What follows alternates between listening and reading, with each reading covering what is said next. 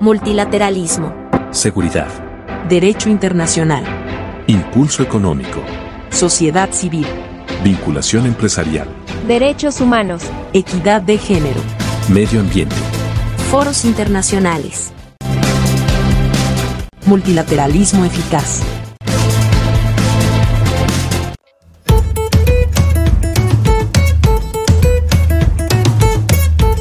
Bienvenidos a otro episodio de Multilateralismo Eficaz, el podcast donde hablamos de la política exterior multilateral de México. Y pues esta ocasión vamos a hablar un poco de las tareas, eh, digamos, de promoción económica que se le han asignado o se le asignaron a la Subsecretaría para Asuntos Multilaterales y Derechos Humanos de la Secretaría de Relaciones Exteriores eh, y que además, bueno, en el, el mes pasado de marzo estuvimos escuchando bastante sobre la inversión millonaria de la empresa BMW en San Luis Potosí, pero también mucho escuchamos de Tesla eh, que va a llegar a México. y bueno, eh, para que nos explique más de este tema, pues tenemos a Margarita Alcántara, que es nuestra directora general de Impulso Económico Global, quien, eh, bueno, pues ha participado en estas inversiones y pues sabe más del tema. Bienvenida, Margarita. Gracias, buenas tardes, qué gusto saludarte. Pues empiézanos a platicar cómo fueron estas, eh, bueno, me imagino estas primeras dos negociaciones, tanto de BMW como de Tesla. ¿Cómo empezó? ¿Cómo es que llegó a Impulso Económico de Cancillería? Pues bueno, te cuento un poquito este, de nuestras atribuciones, que es como la parte legal es un poquito aburrido esa parte, pero ya después diré contando cómo es que se va conectando con, con Tesla, con BM y, ya los ejemplos concretos. En este sexenio eh, se desapareció una agencia de promoción estatal que, que, con el que México contaba y esas, esas atribuciones de promoción económica recayeron en la Cancillería, en la Secretaría de Relaciones Exteriores, eh, y nosotros eh, hemos hecho un trabajo muy arduo de vinculación con empresas internacionales este, para lograr atraer eh, inversiones aquí a México. Las hacemos directamente con, con las empresas o nos hacemos valer de nuestra red de representaciones de México en el exterior, que son más de, más de 60 representaciones con quienes podemos entablar comunicación directa a través de nuestro canal diplomático con las empresas extranjeras.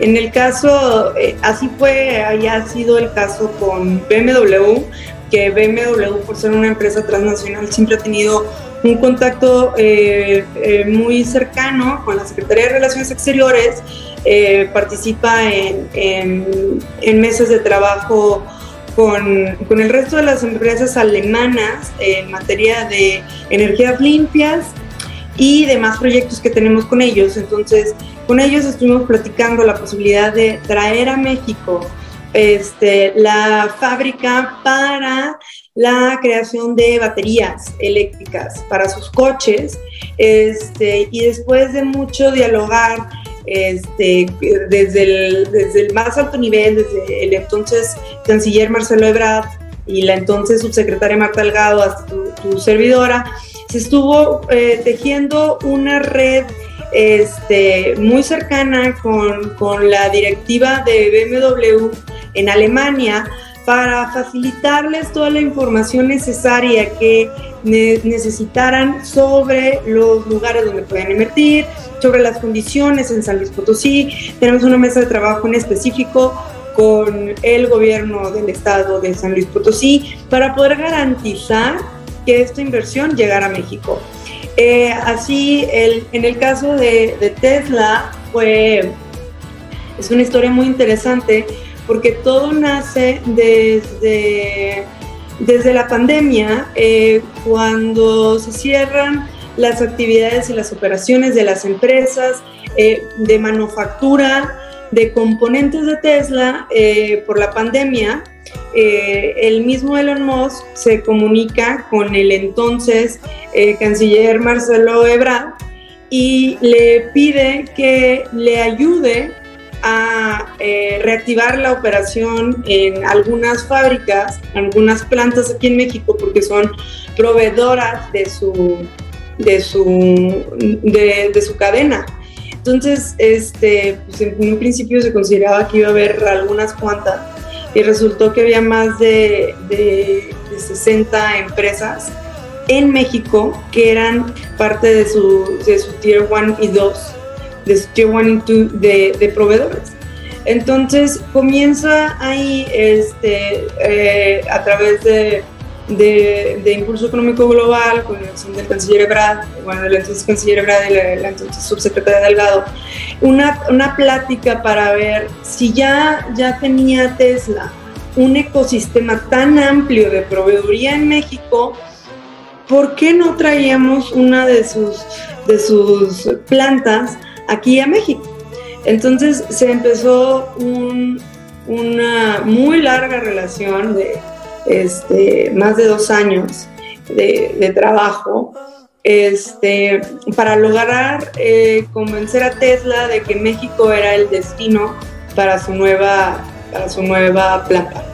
Me imagino que fue un trabajo bastante arduo porque digamos una empresa tan grande como Tesla o como BMW eh, eh, me imagino que tienen muchas también exigencias y demandas en cuanto a sus cuestiones técnicas y demás.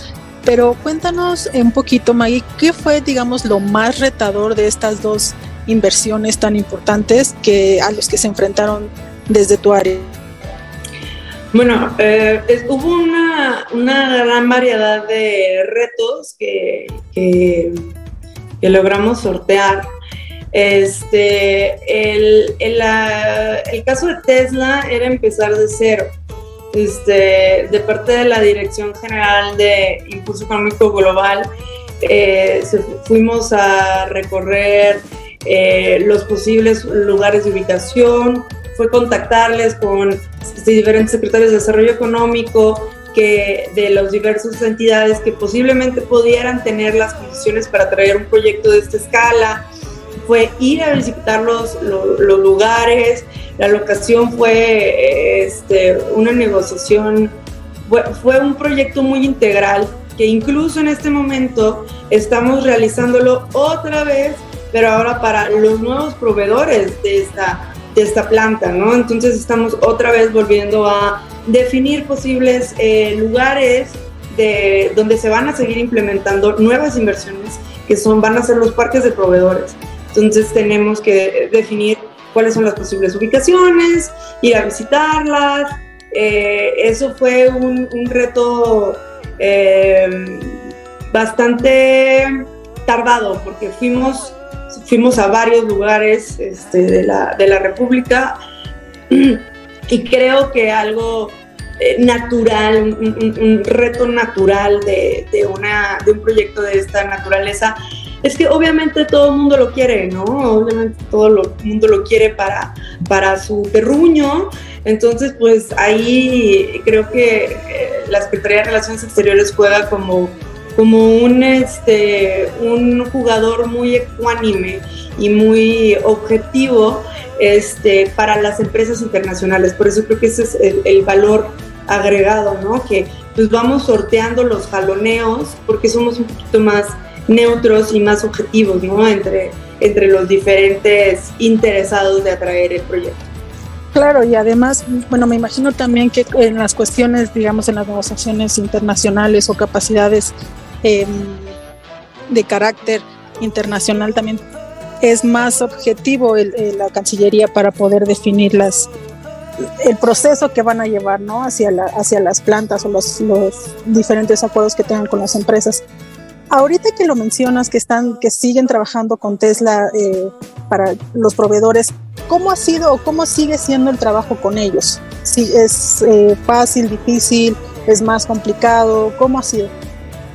Mira, eh, te comento un poco, antes, antes, si no tienes inconveniente, ahora que decías de las negociaciones y como la normativa internacional, creo que un punto que no, no siempre se toca o se percibe es que nosotros, en Tesla no se dio el caso, pero por decir en BMW o en algunas otras eh, armadoras, eh, sí se da, es que se tiene que considerar mucho de la normativa, tanto de, la, de los lugares de origen de estas armadoras, como de normativa internacional.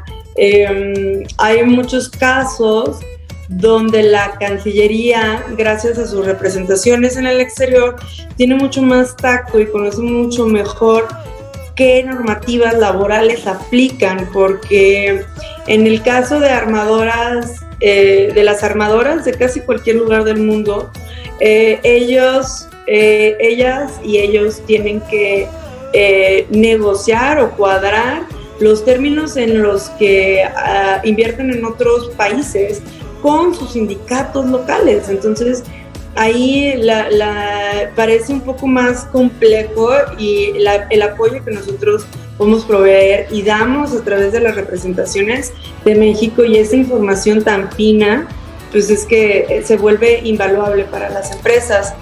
Este, y, ahora eh, lo que me dices del trabajo con Tesla, nuestra relación con Tesla es súper constante. Nosotros tenemos un grupo de trabajo para la promoción de la electromovilidad en México. Este, México es el cuarto exportador internacional o global de, de, automóviles. Entonces, para nosotros poder eh, seguir atrayendo inversión a México, tenemos que estar a la vanguardia de la, de la industria automotriz. Y para esto tenemos que estar muy conscientes que tenemos la, la transición eléctrica o energética pues ya, ya no está a la puerta de la, de, la, de la casa, sino ya está dentro, ¿no? Entonces, para poder garantizar ese lugar de, de, honor que tenemos a nivel internacional, tenemos que facilitar el proceso de transición de, de, la energía tradicional o combustión interna a la electromovilidad. En este grupo que nosotros tenemos en, la Cancillería están todas las, eh, automotrices, la industria automotriz, la academia, los gobiernos estatales y las dependencias federales, para ir trazando eh, acciones que faciliten esta, esta transición. Y dentro de, estos, eh, de este trabajo, de este grupo, eh, tenemos muy fuerte la necesidad de generar la infraestructura necesaria para que haya también para que los, las armadoras que vienen a México también puedan tener un mercado interno. Este, para poder atraer la inversión necesitan, necesitamos generar en México un mercado interno. Entonces, para facilitar esa atracción de inversión, eh, tenemos que tener las condiciones como país para poder tener vehículos eléctricos. Entonces, pues no, no puedes, uno de los limitantes para aquellas personas que, que sí tienen los recursos de tener un vehículo eléctrico, una de las limitantes es pues, dónde lo voy a cargar, o sea, no llego a Acapulco con una carga, ¿no? Entonces tenemos, eh, Tesla tiene un trabajo muy importante, de, de las armadoras que más trabajo tiene, para amplificar su red de cargadores y supercargadores. Este, apenas la semana antepasada fuimos a la inauguración en Cuencamé, en Durango, de un supercargador este, que es capaz de cargar en 15 minutos carga completa de, de, un Tesla. Este, y gracias a esa la inversión realizada en este cargador, se conecta, se abre el corredor de, de Manzanillo a Monterrey. Entonces con tu vehículo eléctrico ya vas a poder llegar sin problema alguno desde Manzanillo a Monterrey, lo cual es uno de los corredores más importantes eh, para el TEMEC. Acabas de mencionar tres cosas muy importantes que justamente también quería platicar. Eh, bueno, la primera, qué bueno que nos mencionaste este tema de la normatividad internacional, porque sí es muy importante y justamente no siempre se ve o no es lo más visible ante pues, las negociaciones o las notas que se dan cuando llegó Tesla, ¿no? Por ejemplo. Eh, y la segunda es que justamente te iba a preguntar o te voy a preguntar eh, sobre el grupo de trabajo de electrificación, eh, electromovilidad. En algún momento, cuando Iker Jiménez estaba al frente de la dirección general en la que estás ahora, nos comentó, digamos, los planes o los proyectos de cómo, cómo iban a avanzar, el diagnóstico y todo. Evidentemente ahorita pues ya hemos platicado incluso contigo antes de cómo ha avanzado este tema. y justo que nos platiques ahorita cómo, cómo va eh, todo el trabajo del, del, grupo de trabajo de electrificación y, sobre todo la electromovilidad. Y la otra es que estos avances que ha tenido Tesla, por ejemplo, lo que cuentas que, que viste, que vieron, eh, en algunas notas, en algunos medios de comunicación, eh, hay algunas que, personas que creen que es un poco futurista todo esto y que realmente México está muy lejos de, de, de, de, tener autos eléctricos y que sea una realidad, ¿no? Cuéntanos un poquito tú cómo ves este panorama, si tan negativo como ellos lo ven o realmente sí lo podemos lograr. Bueno, pues en primer lugar empezó platicándote, platicándote sobre el grupo de trabajo de la electromovilidad. Eh, acabamos de tener el pasado 12 de junio la primera eh, reunión de la segunda fase del grupo de trabajo. Ahorita nos estamos, eh, estamos en la parte de las mesas de facilitación. El primero de febrero tuvimos el lanzamiento del diagnóstico, el, nuestro libro del, del, GTE, del Grupo de Trabajo de Electromovilidad, y lanzamos el, el diagnóstico, el cual incluye 28 recomendaciones para transitar hacia eh, una industria automotriz este, de vehículos eléctricos. Ahora bien, eh, como, como algunos de, las personas que nos escuchan sabrán, pues, 28 eh, recomendaciones implican desde cambios a la normativa internacional, a la normativa nacional, este, política pública muy amplio, ¿no? Este, entonces, desde la Secretaría de Relaciones Exteriores y desde nuestro enfoque de, de promoción de la inversión, estamos enfocándonos en dos recomendaciones, bueno, en dos, en dos ejes de recomendación y en dos recomendaciones en cada uno de los de los eh, ejes. Nos estamos enfocados en el eje de, de talento y en el eje de infraestructura. El eje de talento lo escogimos porque nos hemos dado cuenta que el mayor incentivo que tiene México para ofrecerle al mundo es su talento, su capital humano. Eh, las empresas ni siquiera llegan pidiéndonos eh, incentivos fiscales, como lo es en Estados Unidos, que Estados Unidos ofrecen muchos incentivos fiscales, porque no tienes tantas condiciones, ¿no? Nosotros tenemos una mano eh, de obra calificada, especializada y con muchas ganas de trabajar. Eh, mismo, mismo Tesla nos decía que mm, su opción de venirse a México es que el 50% de sus ingenieros de primer nivel eran mexicanos. Entonces, ese es uno de los grandes valores que nosotros hemos encontrado a la hora de hacer promoción, porque Estados Unidos, países como Estados Unidos, el sudeste asiático, tienen un déficit importante en graduados y graduadas en eh, carreras STEM y en carreras de ingeniería. Y México no.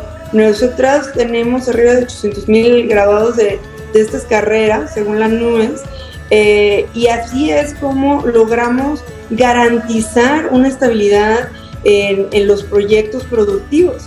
Este, por eso nos clavamos en la parte de talento, en generar acciones y estrategias que puedan este, coadyuvar en fortalecer este capital humano. Eh, también en la parte de infraestructura, la parte de infraestructura eh, en el plano nos, nos enfocamos en la parte de coordinación, porque hay mucho que podemos hacer este, desde, desde gobierno sin ejercicio de recursos que es mucho nada más como orientar las acciones de la industria privada este, en cómo ordenarnos, en cómo ordenar sus inversiones en el país. Y eso es lo que estamos tratando de, generar, generar esas sinergias con, con, los gobiernos de los estados y la iniciativa privada para decirles, a ver, miren, vamos a ponernos todos de acuerdo, esto es lo que aquí es donde necesitamos invertir en materia de infraestructura, en materia de cargadores y supercargadores, este, incluso en la cumbre de líderes de América del Norte está uno de los acuerdos en generar un mapeo muy fino y muy especializado de cargadores para vehículos pesados en la frontera para garantizar este, eh, los corredores eh, comerciales. Entonces, estamos ahorita, eh, tuvimos la primera mesa de trabajo y vamos a tener la siguiente en el mes de julio. Ah, y, perdón, perdón, eh, sobre el futurismo de, de, de, qué, qué va a pasar, si vamos a tener coches voladores o no. Creo que este eh, me parece muy, muy simpático que digamos es parte del futuro. Y al mismo tiempo siempre decimos el futuro ya está aquí, ¿no? Eh, México como estado tiene la meta que al 2035 debemos de tener el 50% de vehículos eléctricos. Este, esa es una meta que viene y es una meta plasmada por el gobierno de México este, y que presentamos, se presentó también en la COP27 en Egipto, en la COP27 de cambio climático, donde aumentamos nuestras metas de, de reducción eh, de emisiones de gases de efecto invernadero. Estas metas y estos eh, objetivos no salen del aire, salen de un estudio muy pormenorizado de, la, de las inversiones que está haciendo el Estado mexicano para poder llegar a esa transición. Eso por un lado. Por el otro, nosotros eh, en la Cancillería y, el Estado mexicano en general, estamos promoviendo la atracción de estas inversiones y como, como, como mencionaba, el tema del mercado interno. Eh, Tesla, eh, su intención es que eh, la Gigafactory de México logre producir tal volumen de vehículos, tanto para mercado interno como para extranjero, para exportación, este, que sus vehículos estén en un rango de 25 mil dólares. Este, esta realidad y esta proyección que muchos dicen, ay, no, si es que las metas del gobierno, no sé. No, o sea, también esta es una proyección de las empresas privadas. El, ahorita tenemos este, costos altos en los vehículos eléctricos, pero la transición y la rapidez con el que estamos desarrollando tecnología va a abaratar los recursos, también el volumen. Tener, o sea, básicamente Tesla va a venir a inundar el mercado tanto nacional como internacional de vehículos eléctricos lo cual de forma natural irá a bajar el precio y irá a promover la mayor adopción de vehículos eléctricos de toda la población. Ahorita lo vemos como algo muy lejano, pero incluso tenemos marcas, eh, no traigo el nombre aquí, Sacua, Sacua, creo que es Sacua. Sacua, ¿no? Sacua es en Puebla, es una empresa de producción de EVs nacionales, son muy compactos son muy, son muy eficientes. Y ya tenemos, no es una realidad, no es un prototipo que está en un laboratorio, es una realidad constante y sonante que está aquí. Y este, el trabajo coordinado que hace la Cancillería con la academia y la industria privada va a generar que ese futurismo se vuelva realismo, va a ser la realidad que vamos a tener todos los días. Sin duda creo que tienes un punto muy muy importante esto de decir justamente que las cosas están avanzando cada vez más y más y una rapidez como lo dices eh, pues impresionante, ¿no? Y qué bueno además que eh, las empresas internacionales están fijando en el talento mexicano porque creo que a veces justo la sociedad mexicana se aminora, digamos, un poco ante otras eh, otros países, otras formas de educar, pero si una empresa como Tesla está viniendo a buscar justamente el talento a México, pues eso habla muy bien justamente de, eh, pues de los mexicanos y del desempeño y las capacidades que tenemos como eh, especialistas ¿no? en, ciertas, en ciertos temas. Finalmente, Maggie, eh, estas metas que nos estás comentando, que para 2035 al menos el 50% de los vehículos deberían ser eléctricos, ¿cuáles serían, digamos, pasos eh, concretos a seguir ahora desde Impulso Económico, eh, quizá en coordinación con otras instancias de gobierno, para lograr llegar hacia allá? ¿Qué es lo que sigue ahora? Bueno, este, si no tienes inconveniente, nada más te, menciono muy rápido, este, bueno, eh, ¿qué seguimos haciendo nosotros en la Cancillería? Eh, nosotros tenemos en puerta, no, no te puedo dar los nombres porque estamos todavía bajo NDA, pero tenemos otras empresas armadoras de vehículos eléctricos que vienen a México y que este, están buscando establecerse aquí en México y vamos a seguir trabajando por las que tenemos y más. Además de que seguimos trabajando porque los proveedores también lleguen. Entonces, crear todo un ecosistema eh, industrial que genere eh, un país muy atractivo para la electromovilidad, este, no solo para la producción, para exportación, sino que va a ser tanta la, la, oferta eh, que, estamos seguros que vamos a tener un impacto positivo en los mercados internos. Este, nada más para concluir el, comentario que hacías este, sobre que nos hacemos chiquitos los mexicanos, sea, Tesla no es que solo estuviera esperando a México, ¿eh? Tesla estaba eh, considerando Indonesia y Tailandia. Eh, si tú te das cuenta en los números de población y de competitividad, tanto Indonesia como Tailandia son competidores feroces y voraces para traer este tipo de inversiones. O sea, haberle quitado el proyecto a esas dos economías y traerlo a México no es cosa menor. Entonces sí creo que tenemos que resaltar que no fue en automático que nos cayó porque somos vecinos. Este, el mundo es una, una canica muy chiquita este, y el proyecto estaba para irse al otro lado del mundo y logramos que se quedara con nosotros. Me da mucha emoción que puedan haber todavía otros proyectos de otras empresas eh, que quieran venir a México a invertir y sin duda me imagino que también ha sido un gran trabajo tanto tuyo como del entonces canciller, eh, de la entonces subsecretaria que además evidentemente estoy segura que se va a dar seguimiento con eh, eh las nuevas eh, personas que están a cargo como el doctor Jaramillo en la subsecretaría y como la nueva canciller. que esperemos que pues todo siga en popa para que puedan lograrse y concretarse estas inversiones tan importantes para el país Em, muchas felicidades, Maggie, por eh, el trabajo tan intenso que hicieron para Tesla y para BMW. Eh, qué bueno que está, está avanzando el tema de la electromovilidad y qué bueno que además eh, pues está siendo llevado por una mujer.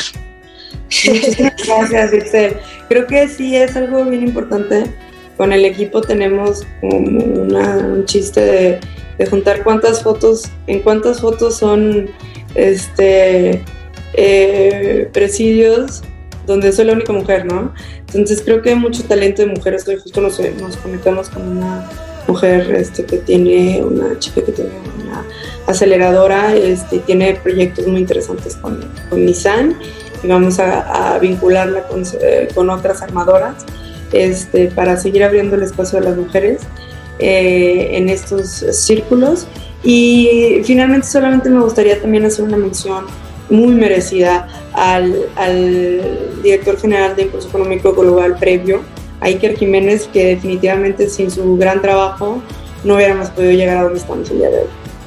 Pues claro, y ese reconocimiento lo hago extenso también por de este, de este podcast Multilateralismo Eficaz, que también lo tuvimos en algunas ocasiones aquí hablándonos sobre todo su labor.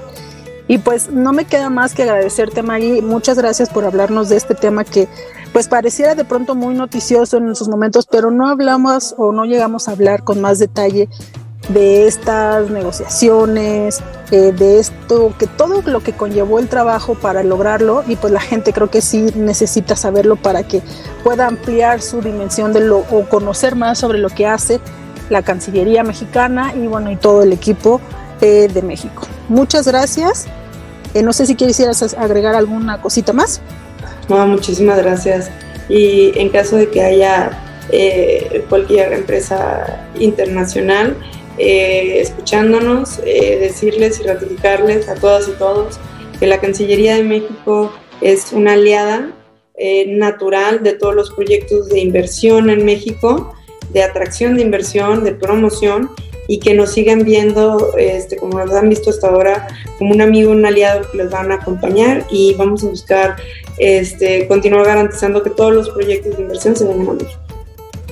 Perfecto, pues muchísimas gracias Maggie, Margarita. Eh, agradecemos también a todas las personas que escucharon este episodio y pues no nos queda más más que despedirnos y nos escuchamos en el siguiente episodio de Multilateralismo Eficaz. Hasta luego.